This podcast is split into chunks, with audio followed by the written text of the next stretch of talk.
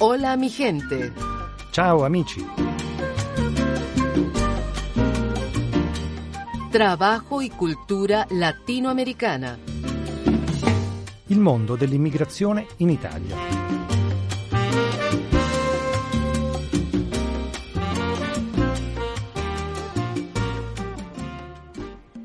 Bentrovati amici ancora una volta in Hola mi gente, ciao amici, questa trasmissione radiofonica dalla Radio Vaticana. Vi saluta Marisol Flores come ogni settimana nel nostro consueto spazio di educazione finanziaria in collaborazione con la Wilca dell'Umbria e quindi con il nostro esperto, il dottor Luciano Marini. Bentrovato Luciano.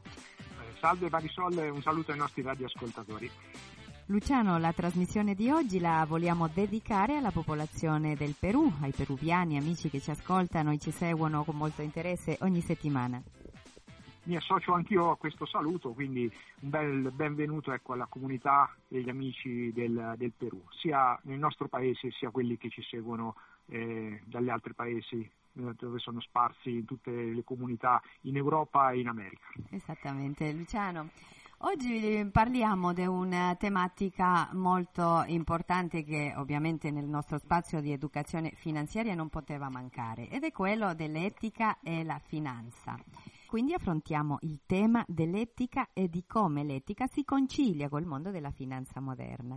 Questo argomento è stato oggetto recentemente proprio a Terni di una tavola rotonda organizzata dalla Wilca e aperta al mondo delle associazioni del sindacato e al mondo accademico e ha avuto anche una importante risonanza mediatica. Quindi Luciano vediamo di riprendere alcuni di questi spunti emersi durante i lavori del convegno cercando di capire a che punto siamo, eh, sviluppando un focus specifico proprio sulle categorie sociali più deboli, quindi gli anziani e il mondo dell'immigrazione. Luciano, iniziamo quindi il nostro spazio di educazione finanziaria con questa domanda. Corrisponde al vero la tesi per cui oggi la finanza moderna è dissociata dall'etica? Eh, bene, questo quesito eh, che stai ponendo diciamo, sicuramente è un quesito molto suggestivo che ovviamente si presta diciamo, a delle riflessioni piuttosto mh, eh, importanti, eh, soprattutto anche perché veniamo da, da diversi anni diciamo, di crisi in cui in generale ecco, il sistema finanziario e in modo particolare il sistema bancario ha dimostrato sicuramente delle difficoltà, mm, un po' in tutto il mondo possiamo dire, diciamo, ecco, in, in vari, infatti in vari paesi del mondo diciamo, abbiamo registrato eh, diversi crack bancari no? che hanno coinvolto diciamo, ecco, i, i, risparmiatori in alcuni casi portandoli a perdere diciamo, quelli che sono stati i loro risparmi sudati di una vita intera magari di lavoro e di sacrificio. Eh, sull'onda, diciamo, in conseguenza di questa crisi che si è verificata in alcune parti del mondo, in particolare in Europa, diciamo, sono state vari- varate delle normative nuove ehm, che riguardano il sistema eh, bancario in generale. In particolare eh, è da ricordare i famosi tre pilastri che si sono determinati per l'Unione bancaria, quello della vigilanza unica sul sistema bancario, un secondo pilastro che è quello che regola i meccanismi di risoluzione delle crisi bancarie, quindi delle banche che si trovano in, in difficoltà. Il terzo pilastro, altrettanto importante, ma purtroppo, purtroppo, forse per egoismi anche nazionali non è stato realizzato, è la garanzia unica sui depositi. Quindi abbiamo delle normative frammentarie, diciamo, pur all'interno magari di un perimetro unico che è quello della, dell'Eurozona. Eh, queste misure che, che, obiettivi avevano e hanno ancora sostanzialmente? Quello di rafforzare il sistema, però è importante dire che purtroppo comportano nuovi rischi per i clienti delle banche, si pensi per esempio alle nuove normative sul bail-in, sul board and sharing, che eh, diciamo, ecco, comportano delle conseguenze perché il risparmiatore di fronte a una crisi bancaria può essere, a differenza di un tempo, chiamato a ehm, partecipare diciamo, dire, al risanamento anche con il proprio eh, diciamo, patrimonio, quindi ci possono essere delle conseguenze. E queste conseguenze non sono state sufficientemente illustrate diciamo, ai, mh, ai cittadini e quindi diciamo, ecco, ai clienti del, del, sistema bancario. Abbiamo avuto una trasformazione che si è svolta diciamo, ecco, con scarsa comunicazione verso l'esterno e in più mettiamoci anche che il sistema dei controlli in generale diciamo, sembra non aver svolto appieno quello che è il, il suo ruolo. Quindi sostanzialmente per venire un po' alla, al succo diciamo, della tua domanda, eh, se c'è una etica nella finanza, beh, possiamo dire che in qualche caso la finanza, quella speculativa, si è certamente diciamo, dissociata praticamente dall'epoca. Esiste poi un'altra finanza, se possiamo dire, chiamarla così, che è più vicina ai risparmiatori, che è più vicina alle esigenze di sviluppo, diciamo, quindi eh, eh, assiste praticamente le, l'economia, assiste il paese, assiste le famiglie, assiste le imprese, quindi svolge sostanzialmente ecco, un ruolo positivo. Mi verrebbe da fare una battuta che come tutte le cose umane diciamo ecco la finanza di per sé non è né buona né cattiva quindi non è etica non è, non è, non è sia etica oppure il suo contrario dipende dall'uso che della finanza se ne fa. Un uso corretto coerente con quelli che sono i principi dello sviluppo è sicuramente una finanza etica. Una finanza predatoria di cui abbiamo avuto ampie dimostrazioni in questi anni sicuramente è una finanza che di etico non ha assolutamente nulla Luciano, se il sistema bancario non si dimostra attento alle esigenze della comunità, eh, si determina un rischio di una stretta creditizia che può portare a gravi conseguenze di ordine sociale. Qual è il punto della situazione ad oggi? Sì, il punto in questo momento è che il sistema bancario, soprattutto quello europeo, direi, quello italiano in particolare, è ancora convalescente perché si sta, sta, recuperando rispetto a quelli che sono i duri colpi che sono stati inferti da una crisi ormai prolungata nel tempo, sono dieci anni di, di grave crisi, eh, prima finanziaria e poi economica. In questo momento il sistema bancario è alle prese con una eh, operazione gigantesca che non si è mai verificata storicamente in passato di cessione delle sofferenze bancarie, cioè di quei crediti eh, ammalorati no, che, non sono, mh, mm, che, non sono, stati diciamo, onorati a seguito della crisi. Quindi da questa operazione ci si attende un miglioramento dei bilanci delle banche, ovviamente, però siamo convinti che ci saranno degli impatti piuttosto pesanti anche verso il, il, sistema produttivo, perché cedere le sofferenze significa cedere i crediti a delle società che poi avranno l'onere, il compito di riscuoterli e mh, potrebbero anche utilizzare diciamo, strumenti piuttosto forti, piuttosto coercitivi per arrivare a questo obiettivo quindi le conseguenze verso il sistema produttivo potrebbero essere anche importanti, quantomeno noi auspichiamo almeno un dibattito diciamo, su, queste, su queste conseguenze. È chiaro che queste nuove regole che sono state introdotte sicuramente introdurranno ecco, dei criteri di erogazione creditizia un pochino più selettivi, quindi ci potrebbe essere una stretta eh, sul credito che può essere anche ulteriormente enfatizzata questa stretta da una minor presenza anche del sistema bancario sul, sul, territorio. Ora è vero che c'è l'automazione, ora è vero che molta, molta clientela ha maggior dimestichezza rispetto al passato con, uh, con l'home banking, con questi strumenti alternativi, però mh, la presenza sul territorio che si sta perdendo diciamo, è un elemento diciamo, abbastanza forte che può comportare ecco, delle conseguenze.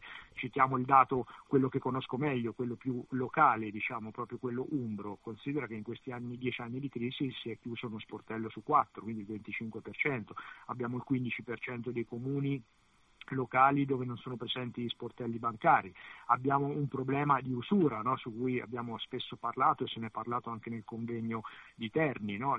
Ci sono alcuni ambiti territoriali italiani, no? direi anche nella nostra regione, che hanno eh, particolari problematiche diciamo, ecco, rispetto al tema eh, della diffusione appunto dell'usura, quindi è un fenomeno che è collegato direttamente alla, um, al livello di disintermediazione delle banche e, e, quindi la gente trova canali alternativi al credito bancario, qualche volta appunto anche illeciti e il problema dell'usura è un problema di grande um, serietà, di grande problematicità che andrebbe diciamo, sicuramente affrontato con tutti gli strumenti a nostra disposizione. Effettivamente così, Luciano, posso fare una, una, parentesi per dire anche che le comunità straniere soffrono in questo senso, no? molti di loro magari non avendo gli strumenti adeguati per usufruire dei servizi bancari o per non conoscenza eh, o perché non hanno dei documenti che richiede la banca, o, accudiscono a queste persone per, eh, che poi sono persone delle stesse comunità no? per farsi prestare dei soldi entrando in questo sistema de, de, dello sfruttamento, dell'usura come, di cui parlavi tu. Certo. Forse sarebbe un tema di approfondire in una puntata questa e magari invitando no, qualche, qualche testimonio bisognerebbe ecco, dedicare sì, sicuramente uno spazio perché il tema non solo è importante ma è anche di grandissima attualità, quindi eh, sarebbe bene appunto sì, forse probabilmente dedicare uno spazio proprio per ragionare intorno a questi, a questi problemi della difficoltà dell'accesso al credito, soprattutto di quelle che sono le fasce più deboli diciamo, della popolazione. Ovviamente ci sono le comunità straniere, ci sono anche tanti anziani, no? diciamo certo. anche certo. stranieri e non stranieri, anche italiani, che hanno grossi problemi di approccio col sistema bancario, il nuovo sistema bancario che è nato sulle ceneri diciamo, ecco, delle disgrazie no, precedenti. Purtroppo, ecco, eh, rimanendo Luciano quindi da questa parte della medaglia, quindi dai clienti e i fruitori dei servizi delle banche, eh, si può affermare che esistano delle carenze anche eh, dal lato appunto di questi fruitori dei servizi bancari?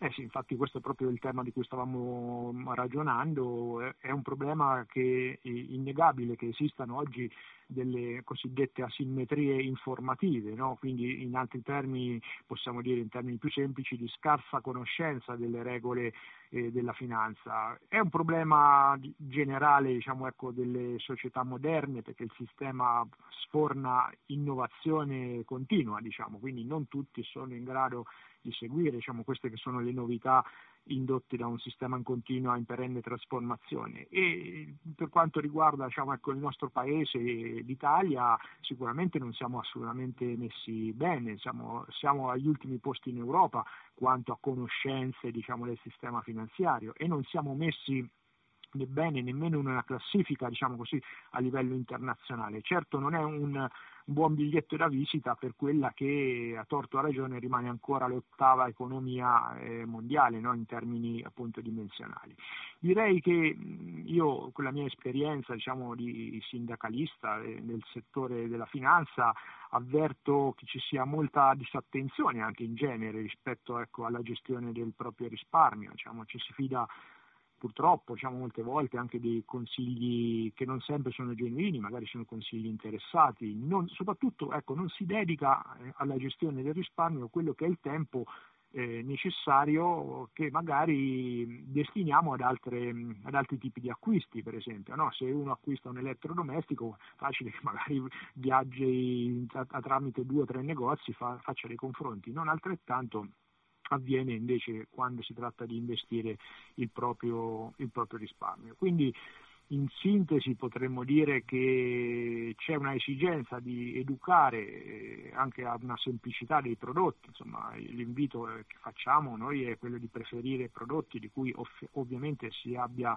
consapevolezza, quindi di cui si capisca almeno in, a grandi linee quantomeno diciamo, il funzionamento, i meccanismi principali. Su questo terreno credo ci sia molto da fare, siamo piuttosto indietro e c'è da lavorare parecchio. Mm, ecco Luciano, a proposito di quello che bisogna fare, proprio voi della Wilca, il sindacato dei bancari, avete lanciato delle precise ed articolate proposte operative per migliorare il rapporto da sempre complicato fra banche e clienti. Quali sono i punti principali delle vostre proposte? Sì, abbiamo, dici bene, abbiamo fatto diverse proposte per cercare di eh, migliorare diciamo, questo che è il rapporto diciamo, della, della, cittadinanza con, uh, rispetto al tema diciamo, ecco, della finanza. Uno dei primi temi su cui abbiamo lanciato proposte è quello della, dell'educazione finanziaria, appunto um, per cercare di colmare alcune di queste lacune, carenze informative e asimmetrie diciamo, ecco, di carattere informativo su questa partita delle, dell'educazione finanziaria noi auspicheremmo un intervento maggiore anche da parte delle fondazioni bancarie no, che sono di origine appunto bancaria, un tempo le fondazioni prima che i decreti ne modificassero la loro natura, eh, detenevano la maggioranza del capitale diciamo, di parecchie banche. No? Oggi questa maggioranza non la detengono più, ma siamo convinti che abbiano e conservino ancora diciamo, non solo il know-how necessario ma anche delle mh, competenze appunto, specifiche e soprattutto le risorse per poter finanziare progetti di educazione finanziaria. Quindi no, per noi questa è la prima proposta. La seconda è quella che siamo convinti sia necessario fare qualcosa di più e di meglio in materia di trasparenza. Quello che chiediamo, che chiediamo noi è una trasparenza un pochino più sostanziale piuttosto che una trasparenza formale. Oggi chi si reca in banca per eh, sottoscrive un prodotto finanziario riceve una serie di documenti corposissima, diciamo, molte volte composti da tante, tante, pagine, scritte spesso in linguaggio tecnico, qualche volta con grande utilizzo di terminologie straniere, non di facile comprensibilità, insomma con termini poi tratti ecco, dall'economia, quindi dalla, mh, eh, con, temi, diciamo, ecco, con, uh, con uh, termini che non sono ecco, di facile accesso al grande pubblico. Noi vorremmo una trasparenza diversa, una, una trasparenza appunto di, di sostanza. E, e, crediamo, proprio perché abbiamo toccato anche il tema dell'usura, che sarebbe necessario potenziare tutta la rete protettiva per cercare di arginare, di porre un freno alla diffusione dell'usura. Nella nostra regione abbiamo una fondazione antiusura che quest'anno ha compiuto 21 anni, eh, ha lavorato in maniera importante in questi anni, le necessità come si capisce sono in aumento e vorremmo che ci fosse più vicinanza diciamo, anche da parte delle istituzioni rispetto a, questa, a questo organismo che, che lavora, che lavora assai, assai, bene. Quindi ci sono delle proposte importanti e fra le quali aggiungo anche diciamo, una maggior formazione per il personale delle banche che dovrebbe essere maggiormente preparato anche a gestire il fenomeno diciamo, della interculturalità, diciamo, che è un problema relativamente nuovo nel nostro Paese rispetto al quale forse le banche non sono pienamente attrezzate. Luciano, aggiungo una piccola riflessione riguardo agli immigrati. No? Tu parlavi degli italiani che hanno delle difficoltà a capire tutta la documentazione che serve per eh, il sistema bancario. Figuriamoci uno straniero che non parla la lingua italiana D'altro canto eh, ricordo tempo fa c'erano comunque dei pacchetti dedicati agli immigrati, erano mm, in lingue, per esempio le brochure. Eh, si sono chiuse molte filiali che facevano questo lavoro, forse perché hanno cominciato a trattare gli immigrati come eh, italiani. Questo da una parte va bene perché comunque riguarda l'integrazione ma d'altro canto bisogna considerare che comunque sono delle persone che hanno delle difficoltà o delle necessità particolari, no? loro hanno dei rapporti con il loro paese d'origine per esempio, quindi eh, non è la stessa cosa ecco, pensare a un italiano e eh, a un straniero per cui considero che questa è una sfida che la banca dovrebbe accogliere no? perché eh, deve insistere nell'inclusione economica eh, degli immigrati che poi è trasversale diciamo così, all'integrazione degli stranieri che vivono, lavorano e hanno dei figli in questo paese che li accoglie. Eh sì, sono d'accordo, in effetti hai fatto un'analisi assolutamente condivisibile perché il sistema bancario nella generalità dei casi oggi è propenso a offrire una, un'offerta appunto di, di, prodotti che non è mh, mm, eh, differenziata o che tiene conto diciamo, di talune eh, specificità anche di tipo, se vogliamo, di tipo culturale.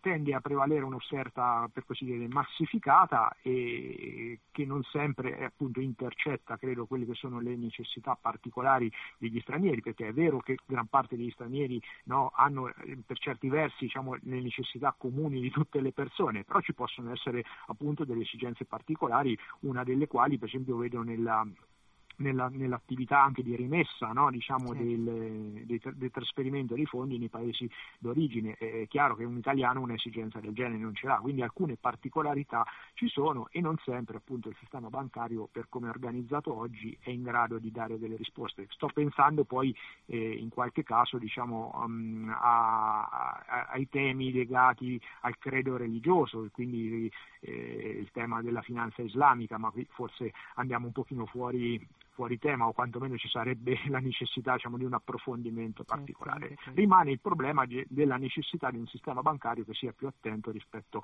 a una frangia di popolazione comunque importante che nel nostro paese sta- si sta avvicinando piano piano al 10% della popolazione.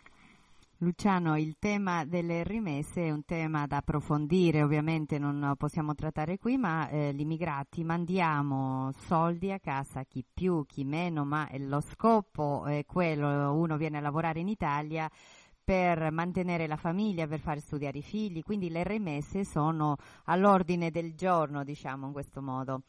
Per esempio, Luciano, nell'ultimo dossier statistico curato dall'IDOS, incontriamo che nello scorso anno dell'Italia sono stati inviati quasi 5 miliardi di euro, con una riduzione di 4 punti percentuali rispetto al 2015. Questo trend negativo può avere diverse spiegazioni, Luciano.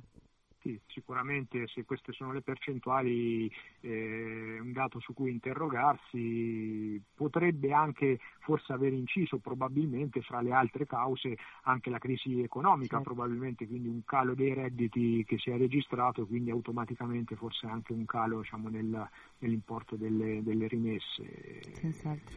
È un dato su cui sicuramente dovremmo tutti quanti riflettere.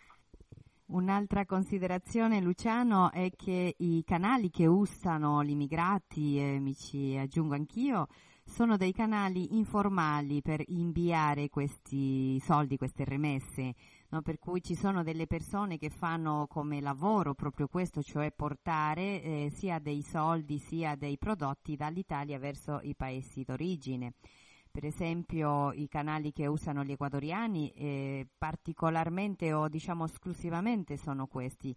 Molte volte col rischio ovviamente che vengano persi eh, i soldi, no? questi soldi che vengono mandati ai familiari per eh, quelli che sono le necessità quotidiane o come dicevamo prima per far studiare i figli o per pagare gli alimenti ai figli. Ci sono molti casi in cui i soldi non sono mai arrivati.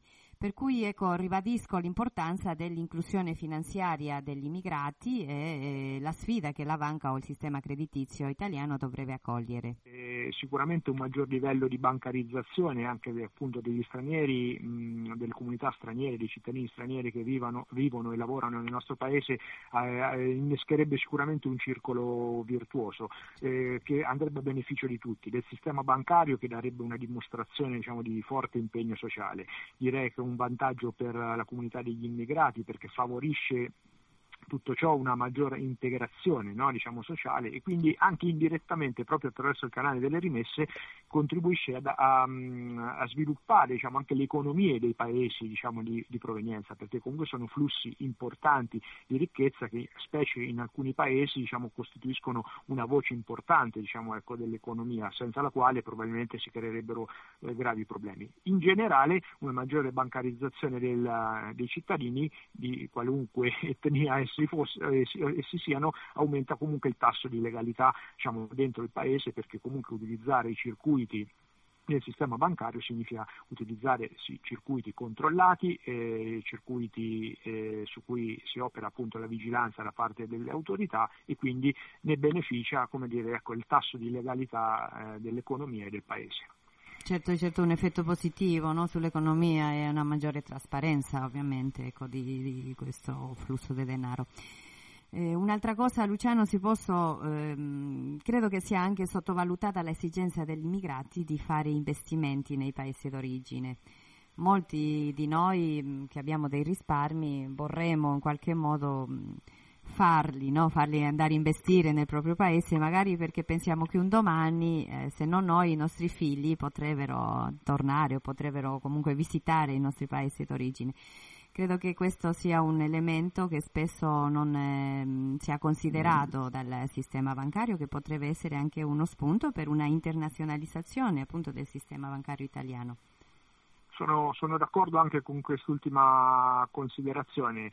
Eh, forse c'è da interrogarsi sul fatto che il sistema bancario for- sia ancora troppo chiuso no? diciamo, nella propria roccaforte, quindi sarebbe necessario aprirlo a una visione diciamo, più, più, ampia, diciamo, più generale più internazionale, come giustamente dicevi te, anche per raggiungere quegli obiettivi diciamo, non solo di un maggiore interscambio diciamo, culturale con gli altri paesi, ma anche in ottica di una prospettiva economica diversa. Insomma. Certo. Luciano, siamo arrivati al finale della nostra trasmissione di educazione finanziaria anche oggi con questo importante tema sull'etica e la finanza.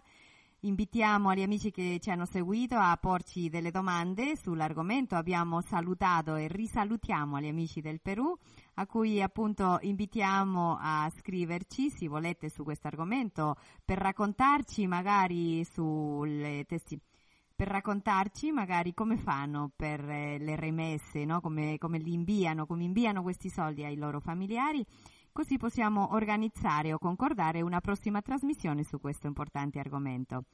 Ti saluto e ti ringrazio Luciano Marini come sempre, come ogni settimana per il tuo preziosissimo contributo a questo spazio di educazione finanziaria. Grazie anche a te e un saluto a tutti i nostri radioascoltatori con una, una particolare sottolineatura per gli amici del Perù. Buona giornata. Hola mi gente, ciao amici e lo spazio di educazione finanziaria conclude qui. Vi lascio con la buona musica latinoamericana e se volete vi aspettiamo anche la prossima settimana con altra puntata di educazione finanziaria.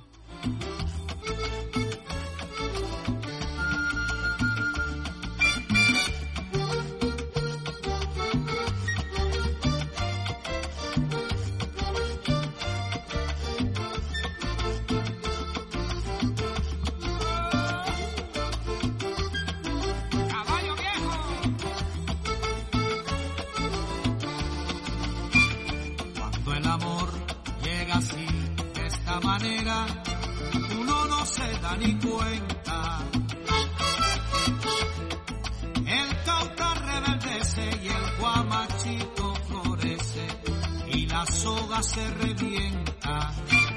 Cuando el amor llega así, de esta manera, uno no se da ni cuenta.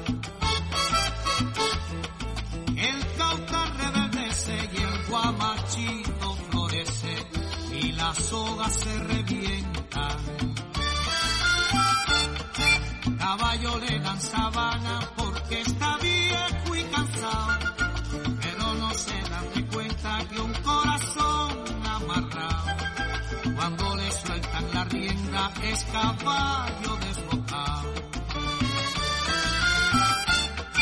Y si una potra la sana, caballo viejo se encuentra pecho se le desgrana y no le hace caso a faceta